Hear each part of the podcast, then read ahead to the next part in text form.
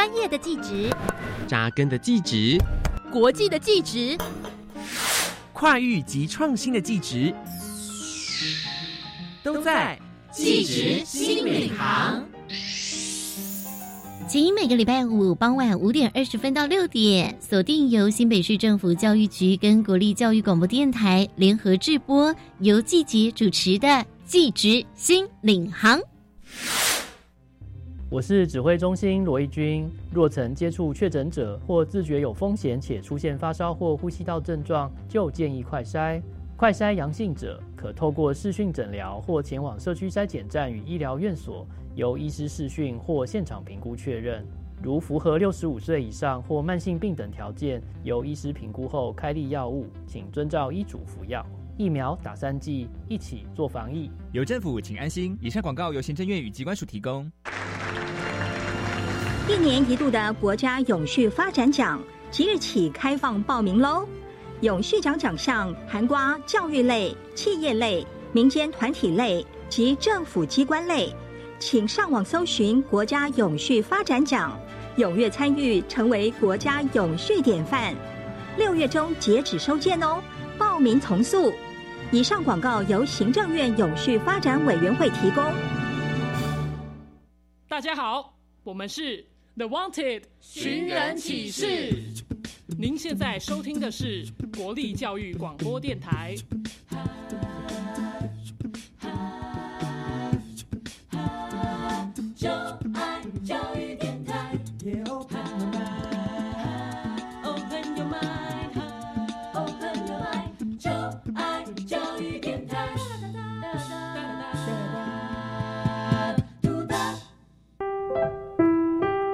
本时段为重播节目，欢迎收听。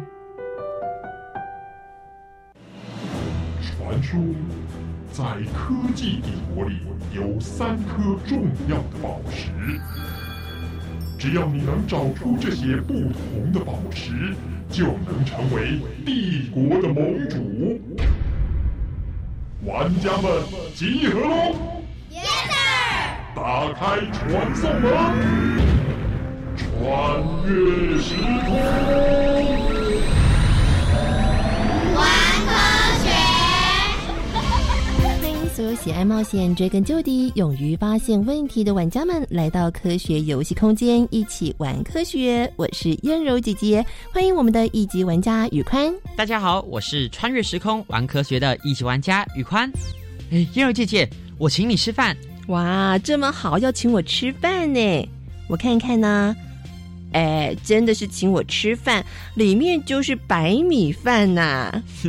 对啊，你别小看这盒白米饭，可是经过我科学研究后煮出来的香 Q 白米饭哦。说真的，看起来不管是颜色或者是香气，感觉真的很诱人呢。你说你是用科学来煮饭？没错，其实很简单，只要把米洗好后，加入高于九十度的水。用筷子搅拌十秒钟之后，再加入一杯室温水，放入电锅焖煮，煮出来就会是这样香喷喷的饭喽。哎，那你知道是什么原理吗？那当然喽，秘诀就在于食物的杀青。杀青就是一种快速让新鲜食材中的酵素失去活性，就可以保存食材颜色和脆度的方法。所以我先用热水搅拌白米，让白米的表面杀青。再加上白米中间的快速熟成，就会形成外 Q 内软的米饭喽！哇，这么用心烹煮的白米饭一定很好吃，先谢谢你喽！今天我们的科学游戏是第二十四关，要解密的就是厨房里的科学。提醒玩家们在过程当中要注意身边可能出现的宝石。当你搜集到所有的宝石，就能够解开今天关卡的秘密了。赶快来看看玩家们有什么发现呢？刚才妈妈买了一颗木瓜，她说那个木瓜还要放熟。水果怎么放熟啊？有没有办法帮它快点熟呢？冬天吃火锅最舒服，我点了一份海陆套餐。爸爸说煮虾子最容易，看见虾子变成红色就是煮熟了。为什么煮熟的虾子会变成红色呢？前几天我吃了一个人造肉的汉堡。吃起来的感觉真的跟肉很像，甚至还有肉汁，到底人造肉是什么做的？为什么要研发人造肉？难道是世界上的肉不够吃吗？民以食为天，食物是地球生物延续生命的重要基础。人类和其他生物最大的不同，就是懂得用火来处理食物。渐渐的，科技越来越普及，运用在生活当中，而厨房就像是个魔术空间。爸爸妈妈就像魔术师，总是能够变出许许多多的美味佳肴。究竟厨房有哪些魔法呢？玩家们准备好要搜集今天的三颗宝石了吗？现在就跟着一级玩家宇宽进入虚拟实境秀，寻找我们今天的宝石喽！一二。虚拟石境，从火堆到厨房。山顶上有个塞恩斯小学，塞恩斯的同学们对于塞恩斯有着无比的好奇。塞恩斯校长总是带着孩子们在生活中认识塞恩斯，所以塞恩斯小学到处都有塞恩斯。塞恩斯小学就是坐落在塞恩斯山顶上的快乐小学。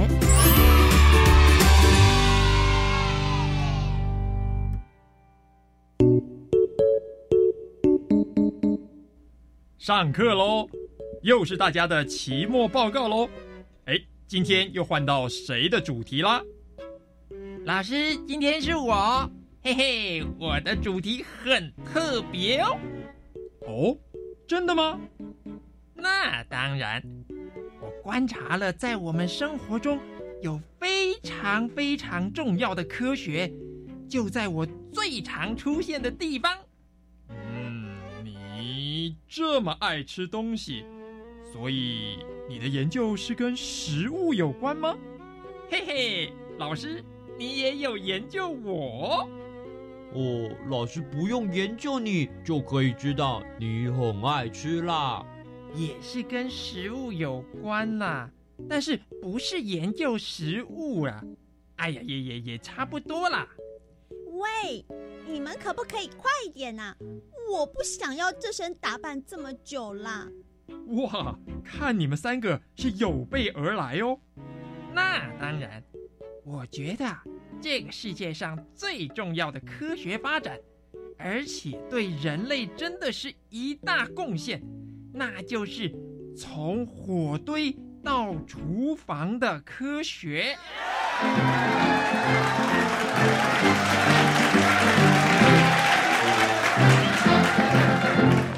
一幕，在人类还没有发现火之前，只能吃动物的生肉、生菜和水果。这是我带回来的食物，我赶快来吃。哦，不好吃了。要吃要吃，吃了才有力气。你看看，我有力气。鱼腥味好重哦，不好吃。你吃太少了，不行不行。哦，我的肚子好痛哦。生肉不好吃，又有细菌，吃了很容易生病。原始人看到大自然当中的闪电和轰隆隆的雷声，都非常害怕。他们认为啊。天神发火了！救命啊！大家快逃啊！那红彤彤的一大片，呃，真的是天神发火了，呃，他要惩罚人了，好可怕哦！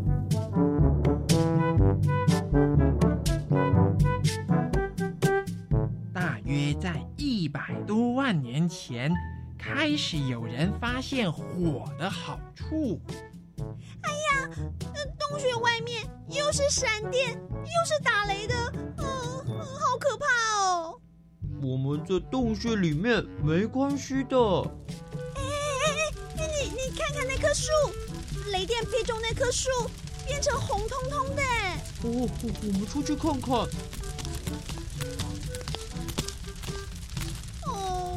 被烧光了。嗯。闻起来好香哦，是什么啊？嗯，你看，这只鸟死了，变成黑色了。这个鸟肉闻起来真香。哎，我们来试试看。好啊，好啊。哇，好好吃哦！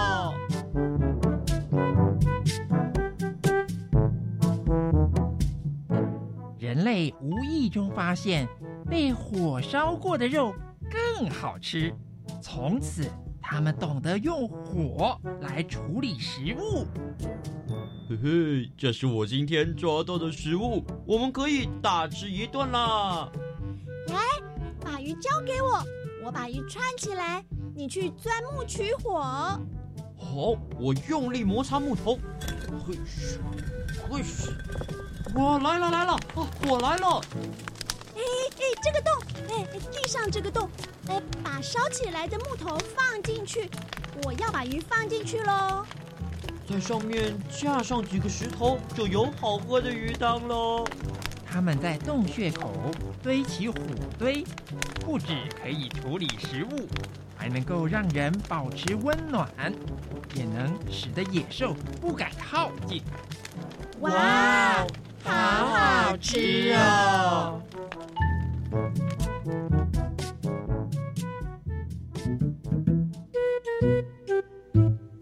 第二幕，当人类离开洞穴，开始建造房屋居住，火堆就成了家里的炉灶。炉灶的材质包括泥土、石头和砖块。早期的炉灶没有烟囱，厨房十分闷热，空气也不好。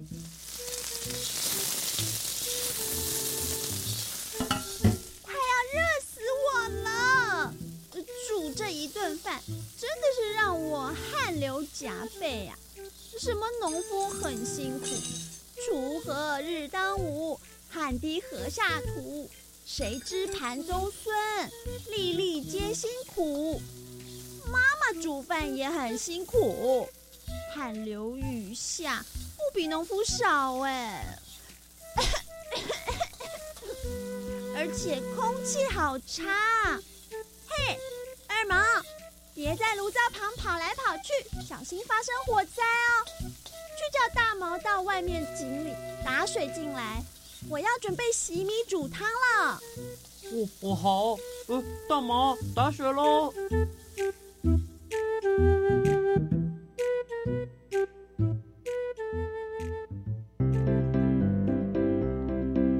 第三幕，到了西元一八二六年，英国人发明了瓦斯炉。西元一九三零年之后，在欧洲和美国人的厨房中。电炉慢慢取代了瓦斯炉。不过，这都是厨房中食物的烹煮，但是关于食物的保存呢？嘿嘿，这我当然也有准备。到了西元一九三一年，第一台家用冰箱终于诞生了，人们不再担心食物容易腐坏的问题。厨房里也有了自来水，再加上各种小家电的发明，煮饭和做菜就不再那么辛苦了。人类从火堆演变成为现代的厨房，就是人类科学发展最最重要的一环，因为它让厨房成为我们家人最快乐相处的地方，每天晚上散发着幸福的滋味哦。说的很棒，谢谢我们的型男主厨阿哲。耶！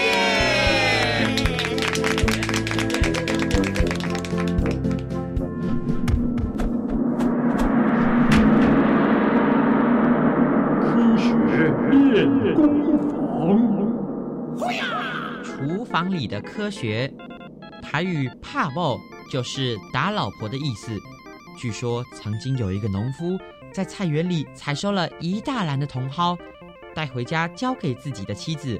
当他要吃饭的时候，农夫看见桌上的茼蒿只有一小盘，以为是妻子偷吃了，于是发了很大的脾气，所以有了这样的昵称，叫做“怕菠菜”。其实，茼蒿和菠菜都是叶菜类的植物，菜叶中的细胞壁排列整齐，并且含有大量的水分。当温度升高的时候，叶子的细胞壁会被破坏，水分会流出，叶菜会变软，并且缩小。茼蒿和菠菜一样，都是加热后明显变小的青菜，所以根本不是农夫的妻子偷吃菜。另外，煮太久的青菜，叶菜中的营养也会跟着水分流失，所以千万要记得，青菜不要炒太久，避免营养流失了。而究竟在厨房里还有什么科学原理呢？赶快打开下一个传送门，马上进行玩家大解密。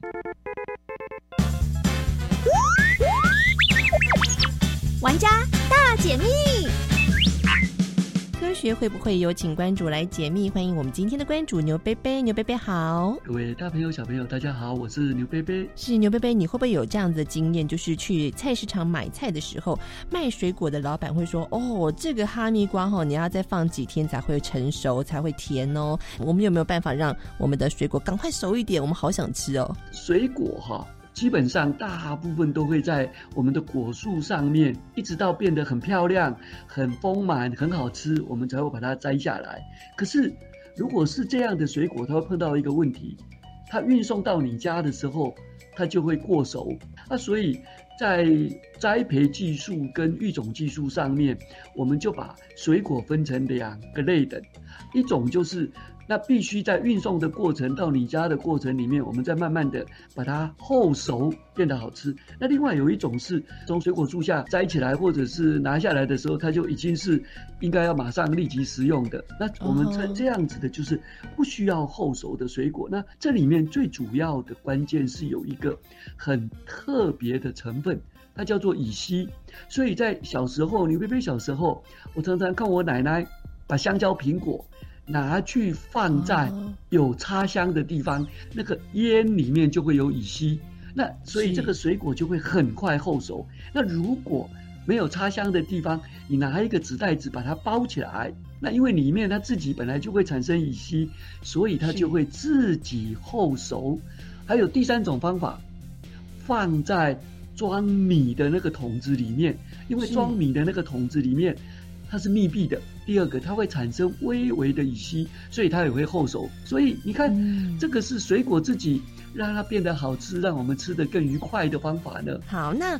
现在是冬天了，也是火锅季。玩家们最喜欢观察的就是把虾子或者是螃蟹到这个锅子里，然后它就会开始变色，然后变成红色就表示它熟了。为什么呢？那青菜熟了会不会变色？那虾子熟了为什么会变色呢？这个变色的原理在哪里呀？哦，注意哦，嗯，呃，都是海鲜哦，它为什么会变色？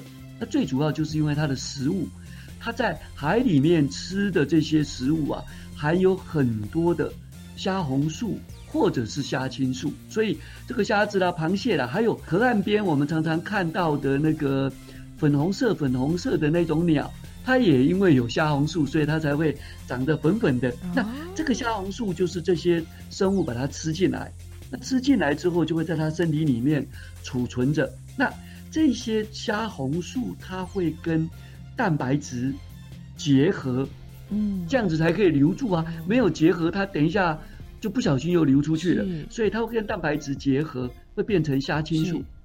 那只要它变成虾青素，它就留在自己身体里面。所以你看，我们虾子买进来的时候，它是有一点点灰灰的、青青的。好，那等到把虾子啊、螃蟹啦，把它放到火锅里面，我们就会发现，哇，虾子变成红色了。那为什么呢？刚刚讲它原来是虾红素。碰到热的时候，蛋白质被破坏了，嗯，所以，哎，蛋白质被破坏，所以虾红素又跑出来了，它又恢复成红色。所以螃蟹也这样子，虾子也这样子。OK，好，那最后玩家们想要知道是人造肉到底是什么？它是不是肉？为什么要研发人造肉？是不是我们现在地球上面的肉已经不够吃了呢？科学家发现，哈，嗯，空气污染，那是因为饲养这些人类要吃的动物，嗯，因为饲养。非常的庞大，科学家还发现牛放的屁会增加温室效应，会让整个地球的这个温度升高。那所以为了避免像这样子的污染，第二件事情就是它会占用我们的食物。嗯，那因为这样，所以科学家就研发人造肉。那人造肉呢？它是怎么怎么研发的？它是用组织培养的方法。科学家就是从牛啦、鸡啊、猪啊身上取下可以复制、可以再生的组织，嗯。然后放在合适的环境里面，让这些组织变成更大块的肉。所以这个过程里面没有饲养，嗯，不需要吃我们的食物，不会产生屁，不会造成空气污染，不用使用很大的空间。那因为这个原因，所以它就叫做人造肉，人造的。所以人造的猪肉跟牛肉，它长得不会是一只猪跟一只牛，而是一块一块肉的长出来。是是，人造肉的样子是一块一块的肉。OK，我想这应该是从前古代人没有办法想象的。人类从 打猎到畜牧，现在竟然在实验室就可以生产出这个人造肉来让我们人类食用哦。好，我们生活当中真的是处处存在着科学。玩家们找到答案了吗？谢谢我们的关注牛贝贝，谢谢，谢谢，拜拜。科学的研发和运用，感觉让食物变得多彩多姿了。每次走进超市，琳琅满目的商品，真想通通带回家，抱着洋芋片喝汽水追剧，好过瘾啊！这就是食品科学厉害的地方啊！但是许多的营养师也都一再的告诫大家，食物要吃原形的食物才是最健康的。就像我一样，随身带着保温瓶，滋润喉咙，随时解渴。隐藏版的宝石来喽！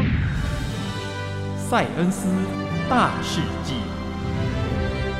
温瓶的出现，在生活中，一般的瓶子和杯子只有储存水的功能，但是有一种瓶子却还能够维持水温，保证让人们喝到热水。这种瓶子就叫做保温瓶。保温瓶的出现很偶然，而最初发明它的人也没有想到它会成为人们的日常用品。大约在西元一九零零年，苏格兰的物理学家詹姆斯·杜瓦有了一个惊人的发现。哦，好冷啊！呃，这么低的温度，应该可以把氢气压缩转换成液体的状态。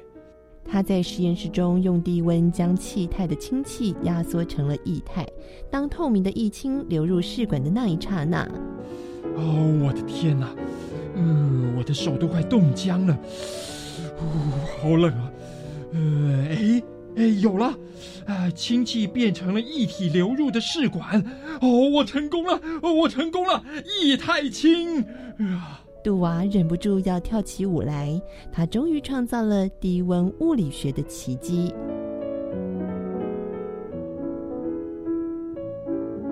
可是，我要怎么保存这个液态氢呢？我怎么让它在极低的温度里保持它的状态？这温度渐渐上升了，没有低温储存的技术，就算是转化成为液态。也是白费辛苦了。氢气变成液体的条件之一，就是需要极低的温度。可是，在自然温度之下，液氢却很容易转换成为气态。所以，即便是制造了液氢，没有低温储存的技术，也是没有用的。于是，他忙了一整天，制得的液氢全部都还原，变成了氢气。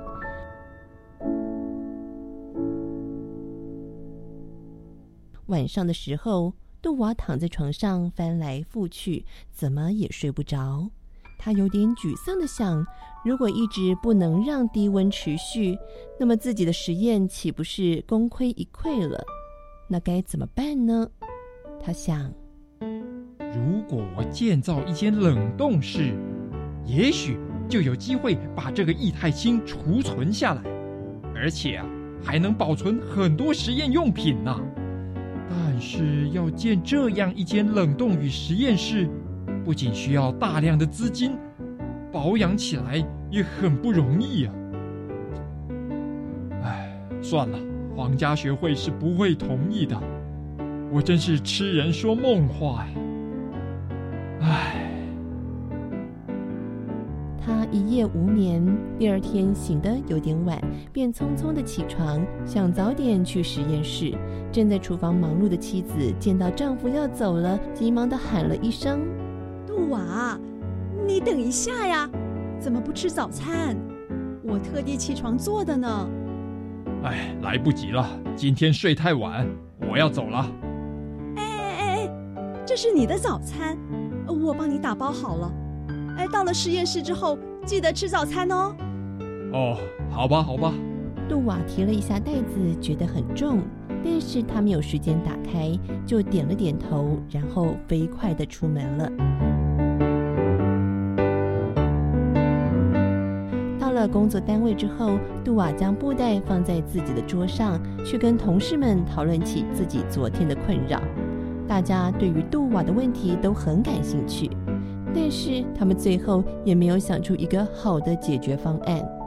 到了中午的时候，杜瓦突然想起妻子给的早餐还在桌上，这时他的肚子也咕噜咕噜的叫了起来。哎呀，整个早上的讨论也没有结果，肚子好像饿了起来啊！可惜这些早餐应该都不能吃了吧？杜瓦无奈的摇摇头，打开布袋，准备把早餐扔掉。但是杜瓦的妻子将早餐装在一个玻璃罐里。当杜瓦取出早餐的时候，他惊讶的感受到食物的热气。哎，太不可思议了！放了一整个早上，这个早餐居然没有凉掉，还能够保持它的温度。难道是双层玻璃的功劳吗？这太不可思议了！如果双层玻璃就可以解决温度的问题，那我的液态氢的保存就解套了。难道是双层玻璃的功劳吗？他兴奋地想着。于是他立刻去街上找到了一个制造玻璃器皿的工匠，请他帮忙做一个连在一起的双层玻璃容器。工匠让杜瓦过几天再来拿，杜瓦连连点头。回家后，对妻子好好的夸赞一番。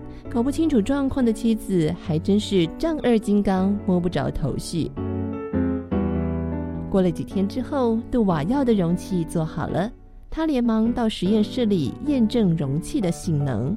可是让他失望的是，双层容器也不具备储存液态氢的功能。奇怪，如果不是双层玻璃。那会是什么原因让我的早餐保温呢？杜娃百思不得其解，只好暂时将这种容器放在角落边。几周之后，他开始接触到真空的知识，一下子茅塞顿开。真空的状态之下，冷热之间的传导是被破坏的。那如果我把双层的容器中的空气抽走？哎，是不是就能够达到无法散热的效果呢？嗯，我想一定是这样的。他高兴起来，拿起角落的容器，再度的跑到工匠那里，请对方再做一个容器。工匠也满足了他的要求。为了保护容易碎的玻璃内胆，工层还用镍镀在外层的玻璃表面。当杜瓦用这种容器装液态氢的时候，他欣喜地看见液态氢没有出现丝毫的变化。后来人们觉得杜瓦的双层玻璃瓶可以装热水，而且能够持续保持高温，就都用它来装热水了。大家亲切地称呼这种瓶子叫做杜瓦瓶，也就是如今的保温瓶。起初，保温瓶只有在实验室、医院和探险队中盛放液体。后来，杜瓦想，既然它能够使液体保温，那也能够把水保温。于是，人们就开始使用杜瓦瓶装热水。到了西元一九二五年，杜瓦瓶开始慢慢应用到平民百姓家。由于它的保温作用，为我们的生活带来很大的方便。在我们知道真空的原理之后，就会觉得保温瓶的原理其实是很简单的。以前我会抱怨学这些科学原理有什么用，在这些游戏关卡中，我发现其实我们的生活中处处有科学呢。如果再加上细微的观察力，还有无限的想象力，我们都可以成为小小的发明家哦。好了，今天的四颗宝石大家都搜集到了吗？下次有机会再来挑战我们的一级玩家，成为。